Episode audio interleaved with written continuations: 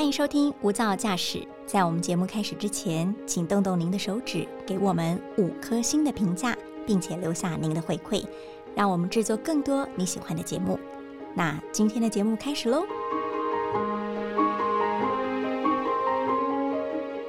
你看见你想看见的，你将它发生。因你，我想戴上玫瑰色的眼睛。挺好，你平常在办公室的时候，我觉得是蛮避俗，没想到你是一个这么愿意跟我分享歌喉的人。没有没有，我就是真的只是最近压力有点大，就想要来哼哼歌舒压这样。对，很多人会把哼歌来当做一个舒压，尤其是在冲澡的时候。可是你为什么会？我刚有听到玫瑰色的眼镜，对，为什么是玫瑰色眼镜？这是谁的歌？这是其实我最近就是随便听嘛，然后就在网络上听啊，然后就会刚好最近听到张悬的这首《玫瑰色的你》。其实他就是在强调说，我们有时候可能看待一件事情，可能都是带着一个有色的角度或者一个特定的立场去理解事件。那我觉得这件事情刚好让我觉得歌词写的很贴切，是因为让我想到去年美国国会动乱这件事情。然后今年刚好就是也是满一周年嘛，对，所以突然间觉得在哼歌的时候，脑中就出出现那种。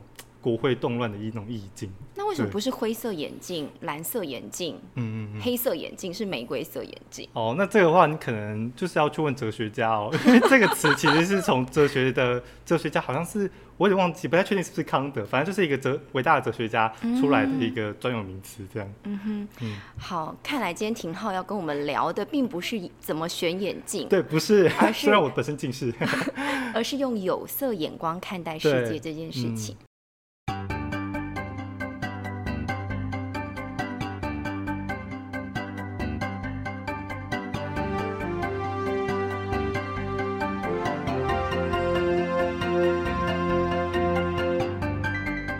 好，欢迎收听大爱电视、大新闻所直播的 Podcast《无噪驾驶一百种看世界的眼光》。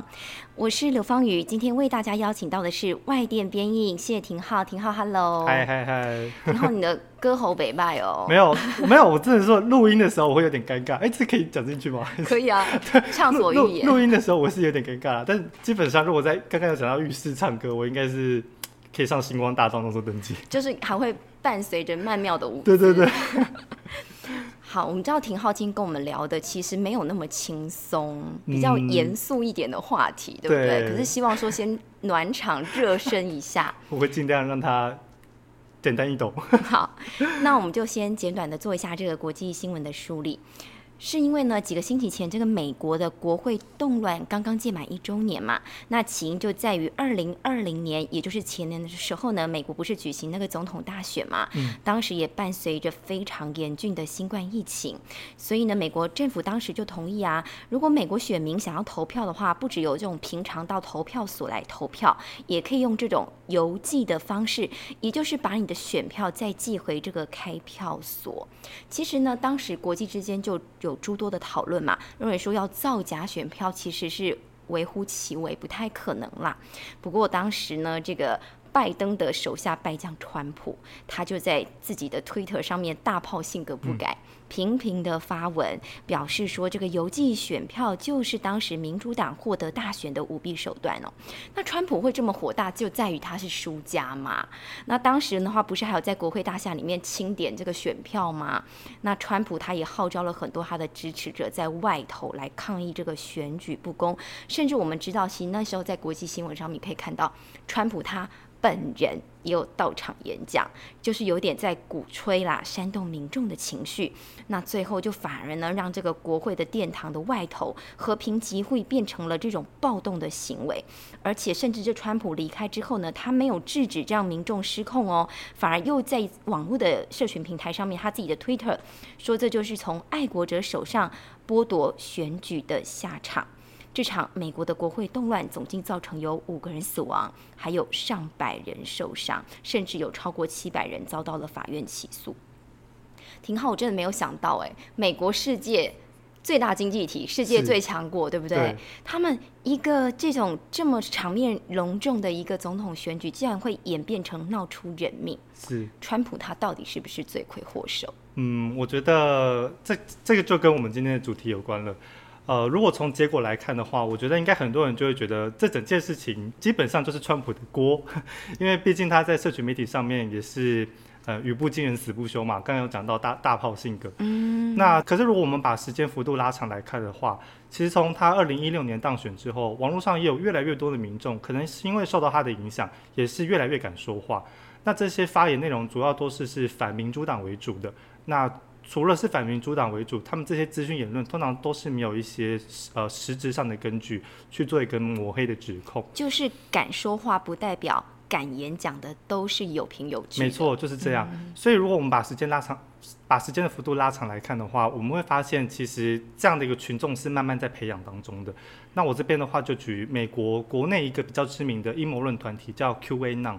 对这个团体来跟大家做一个分享。Q A non，Q A 就是我们的 Q and A，然后后面再加一个 N O N。对，就是嗯，好像有答案吗？好像也没有答案。有有问题吗？好像也没有问题，就是一个似是而非的一个概念。嗯哼。那这个 Q A N 呢？它之所以就是这么快迅速的成长。原因就是他的言论内容真的是太精彩了，真的是那种可以配饭边配饭边看下去的那种精彩。等一下 你说的精彩，我觉得这个词好像不是完全正面哈。是没有错啦，所以等一下听众朋友我会举两个例子，那听众朋友就是不要太真的相信，因为毕竟我等下举的例子也是没有事实根据的。那好，然哦，我要说喽，第一个就是呢，这个 Q&A 浪啊，他。把民主党形塑成一个超大型的跨国的这种犯罪集团，那他们在做的事情呢，就是儿童人儿童人口的走私案。那川普很像农场文啊，就是啊。然后川普他们把川普设定为是一个救世主的角色，他就是要揭露民主党这个不法的呃非法的行径。那民主党呢，他眼看觉得哎，川普竟然要揭露我的揭露我的恶行啊，所以他们就甚至还制造了新冠病毒这个这个事情，然后去转移大众的注意力。他该不会也说新冠病毒跟那个暖化一样是世纪大骗局吧？有可能，如果是以他们的角度来看的话，那这是其中一个例子。那第二个例子的话，也是跟民主党有关。他们说这个新冠疫情啊，也是民主党制造出来的一个骗局。对他们主要目的是想要赚钱，就是可能跟药商啊，或者是疫苗研发商，哦，每个人都去打疫苗，打一剂、两剂、三剂、四剂就可以狂赚。对对，是这样。就其实这两个是他们主要的一个论述。那呃，听众朋友听听就好。那其实我们听起来可能会觉得很不可思议啊，可是其实如果我们看外电的报道，就是根据英国媒体 BBC 报道的话，我们可以发现，在二零二零年，也就是选举结有结果的这一年，这样子不实的言论在美国国内迅速的发展。至少全美有一半的人口是有听过这些言论的。嗯，那在听过这群人当中，有五分之一是非常相信这些说法。我觉得听起来像邪教哎。对，这但当然我们也可以去探究为什么会有人去去真的完全相信，而且深信不疑这样。对，但那那可能是另外一个主题这样。嗯。然后对啊，然后可能有些专家就推论说，为什么会这么爆炸性的成长？主要原因可能就是因为。这些小小的社群媒体的贴文啊，可能因为太吸睛了，就会被大众媒体给注意，比如说电视台啊，或者是报章杂志去去分享。那另外一个原因也是，它可能会扩散到网络上面，所以可能民众在使用的 Facebook 或是 Instagram。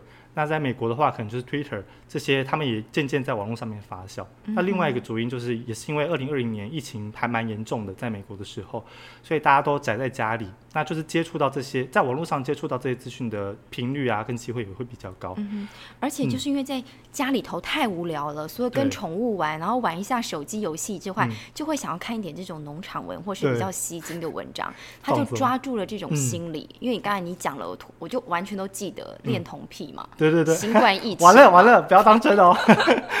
对对对，就是会很容易就记住了，所以他很会去抓住这种听众呃一般民众的耳朵啊，跟这种想要追剧的这种心理，追剧心态。对。那我现在也很想要就继续的就嗑瓜搬椅子来看下去了。那我知道说廷浩，其实。在这件事情之后啊，很多的主流社群媒体，好比像是这种你刚才说的脸书啊、Twitter 或是 IG 等等哦，他们其实也迅速的移除川普这个大炮性格下的很多言论，甚至封杀了他的账号，对不对？让他销声匿迹。但是我觉得说不，无论这种极端言论也好，假资讯也好，看起来是不是只要交给他们来监管就好了？就是每个平台他们背后自己会有个监管机制，那我们就可以。放心的来读这些资讯了吗？嗯，确实，如果就一般民众的理解，可能会觉得，哎，这整件事情都是应该是要社群媒体去管啊，因为毕竟网络的言论嘛，就是应该是平台要去管制。那如果我们就资料来看的话，确实，川普的账号被封杀之后啊，这些不实资讯的比例确实是有下降的。那我们从 Facebook 跟 Twitter 来看的话，其实，在川普的账号被封杀之后的隔一周。在 Facebook 上面，这些不实的言论比例是有下降超过两成的。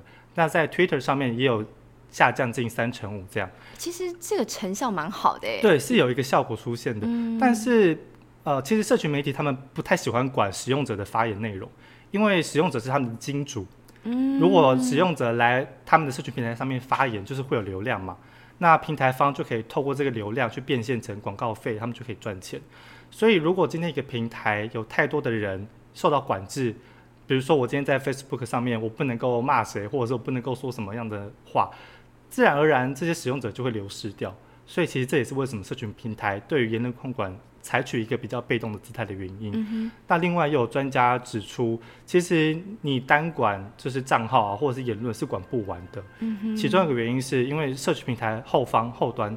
后台后台啦，他们人力是不够的，没有办法逐一去审审查这些言论内容。是，对。那另外就是，其实这些刚刚有提到，他们一资讯或者是这议题会扩散嘛？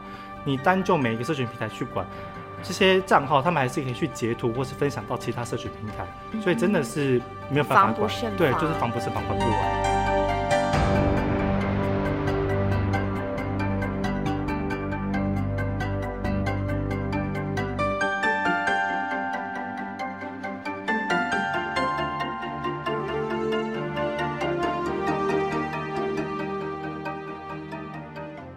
这样听起来好像我们也不能单方面的、全面的依赖这个社群媒体来介入管制哦。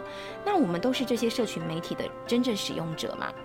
我们要怎么样判断这些讯息哪些是农场文，哪些是蓄意炒作，哪些才是真正的资讯呢？嗯，对。刚刚我提到，我们可能不能够完全的去依赖平台方去做一个监管的动作，那这时候真的是只能靠自己。当我们在阅读资讯的时候，做一个比较谨慎的判断。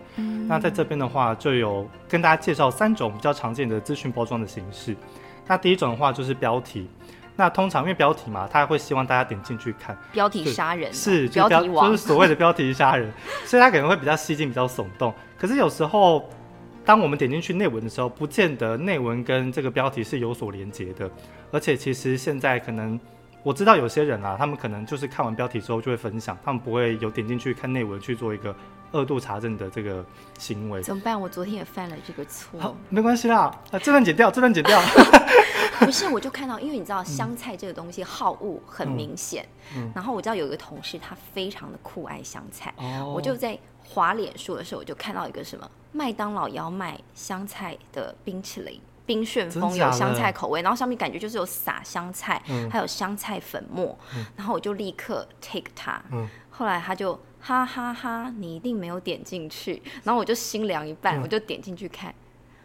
对岸在卖的，哦 所以他买不到，所以他买不到。对，所以这个也是因为标题，它上面不会写说出现在哪里。因为如果上面已经告诉你说它的国家了，可能我在台湾，我在美国，我就不会点进去看了，因为对我来说好遥远，我买不到。就类似这种。对啊，对啊，对。其实我觉得刚刚方云提到那个例子，我觉得哎怎么办？比我举的例子更贴切。好了，我觉得重点就是真的还是要去点开那个资讯内容去做一个判读的动作。那第二个比较容易常见的，呃，比较容易造成民众误读或误判的这种资讯包装，就是就是所谓的迷音。那迷音的话，可能是年轻族群比较容易去接触到的一个资讯类型。嗯，那他其实他的目的就已经很开宗明义的跟你讲清楚，说我就是开玩笑的，就是梗图，对，就是梗图。我怕很多人不知道迷音，迷音的话就是。呃，迷路的迷，因就是因为的，呃，因果的因，它其实就是梗图，就会一张图，然后让你很吸睛，很想要继续看下去。其实就是梗图了，我觉得这样其解释可能大家比较能够理解。嗯那其实它就是很明明确的，就是要要让要让呃读者说，我就是开玩笑的，大家不要当真。可是真的有人当真。那我这边举一个例子，就是国外它之前有一个梗图，它是做一个对比图，那其中一个左边吧，好像是。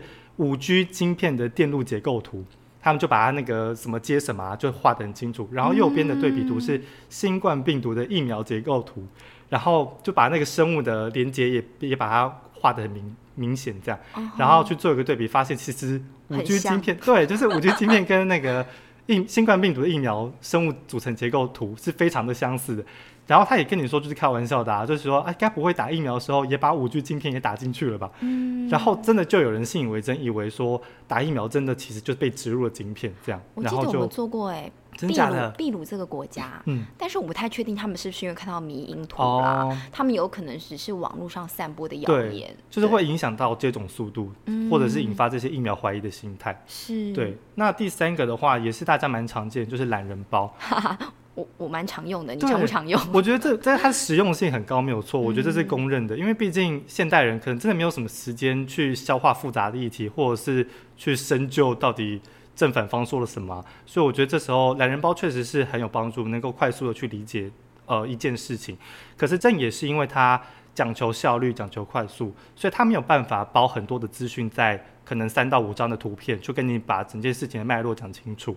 所以这也是为什么当我们看到懒人包的时候，也要小心，它可能呈现资讯并不是并不足够全面，或者是他没有把正反方完整的论点去陈述出来，所以可能就只能当做是一个呃粗浅的理解。但如果你要深究的话，你真的还是必须要去看各家媒体的报道，或者是更深入的资料，这样。对它难怪它叫懒人包，其实是有原因的啦，就是让懒人可以一包，嗯 就可以轻易的在短时间之内了解。可是如果你要深其旧的话，你还是得花点篇幅、一点时间去探究。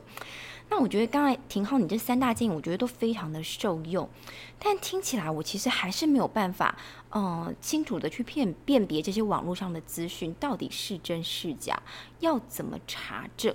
哦，对，因为可能我们人会怀疑嘛，我们会觉得，我们可能大家会觉得说，哎，这个资讯好像真的好像也是假的，但我不确定要怎么去查证。刚刚有提到，那这部分的话，其实台湾的媒体也很用心，我觉得台湾在假资讯这块是做的蛮用力的。嗯，对，像台湾的网络媒体报道者，他就有提供一些呃蛮实用的建议。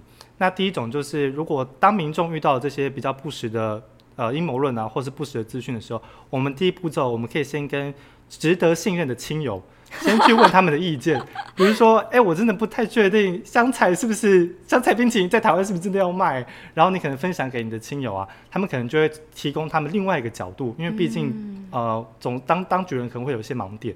那他们亲友就可能提供他们的观点去跟你分享，比较不容易。三人行必有我师的概念。是，就比较不容易，就是好像一直在自己的圈圈里面打转这样。可是这个要你周边有智者哎、没错，智者或者是有朋友。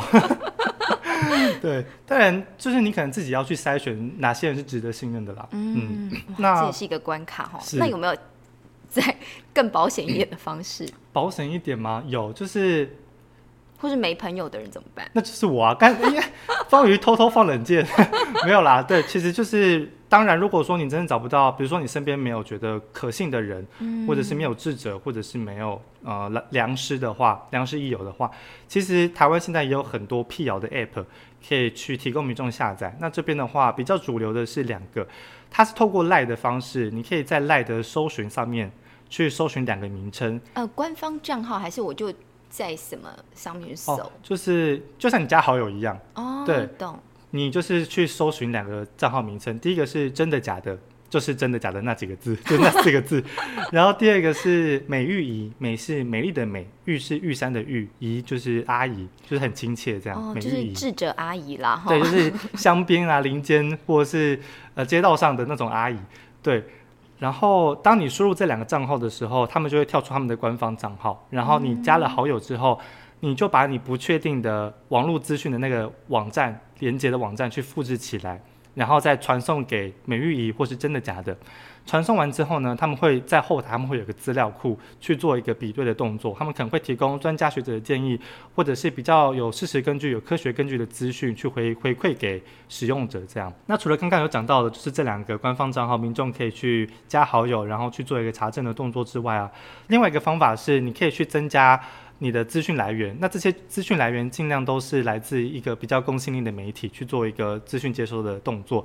那像我自己的话，就是会当我遇到比较不确定的资讯，我会以中央社啊或是公示这两个媒体去做一个资讯校准的动作，哎、资讯校准的动作。还有啊，还有，当然就是我觉得大爱新闻也是不错，真的就是大爱新闻公司跟中央社这些都是我主要去评估资讯到底是不是在正轨的一个平台，这样。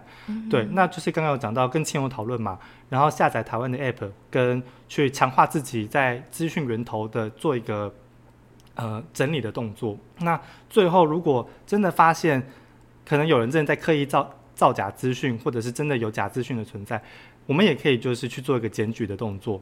那台湾台湾的民众就可以向 NCC 或者是台湾事实查核中心。那如果你是在网络上面看到的话，你也可以向各家社群平台做一个主动检举的行为。那我们希望就是台湾整个媒体生态能够更干净，能够更让乐听人在接受资讯的时候能够有一个更好的一个媒体的环境，然后一起下架这些不实的资讯，这样。嗯哼，也就是透过爆料啦，对啊，但等于是透过爆料，然后能够下架这些不实资讯，然后能够让台湾的获得资讯的平台更干净哦。那其实呃，不知道廷浩你有没有听过这个资讯偏食的这个名词？嗯，有，嗯哼，它其实就告诉我们说，其实不只是我们吃进嘴巴里头的东西，我们不要偏食。其实我们入眼、入耳、入心的东西，我们要资讯的广泛去收集，而且要是正确的啦，它才会是资讯，而不是垃圾讯是息。